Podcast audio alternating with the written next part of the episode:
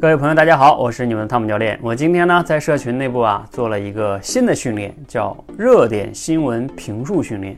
我们平时啊，每个人不管你愿意还是不愿意，我们每天都会看很多各种各样的热点新闻。看了之后呢，我们要么就当一个吃瓜群众啊，在那儿啊浪费了很多时间。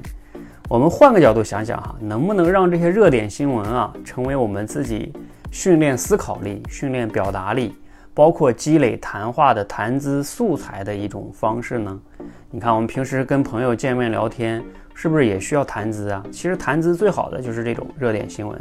但是如果你平时只是对热点新闻，你是个吃瓜群众的话，你没有自己的观点和看法的话，你就没有办法和你的朋友做一些更深入的交流。所以啊，我们做这个热点新闻评述训练哈。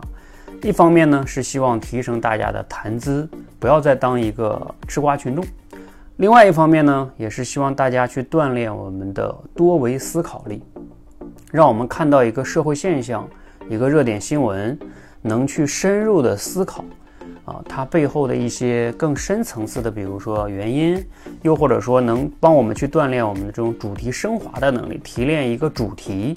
这个新闻告诉我们什么样的道理呢？又能帮我们联系到现实的生活跟工作，能给我们带来哪些启发呢？哎，这个就叫主题升华能力。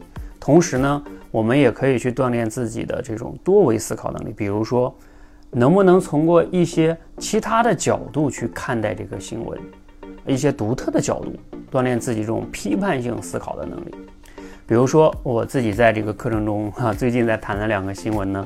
一个就是前段时间很热的哈，就是这个高考考了十五次这个唐尚俊这位哥们儿哈，啊，那对这个社会的现象一个新闻你是怎么看的呢？我在这个课程里会有谈到，还有最近很火的这个刀郎的 《罗刹海市》这首歌也是爆火，那你怎么看待这个社会现象呢？你看。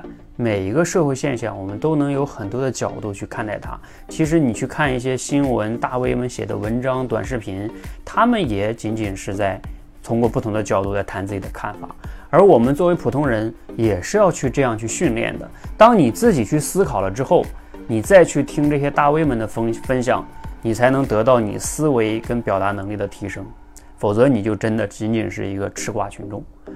如果啊，你也想要去和我一起来锻炼这样的观察能力、思考能力，包括表达能力啊，提升自己的多维思考能力，不再做一个吃瓜群众，欢迎呢和我们一起来去训练。因为我们在社群内部呢，啊，你讲的不好也没关系，我们社群内部小伙伴这么多人在训练啊，大家多维去碰撞，大家都可以得到很多的这种进步，思维上的启发。你要来吗？欢迎一起来训练哈，加油！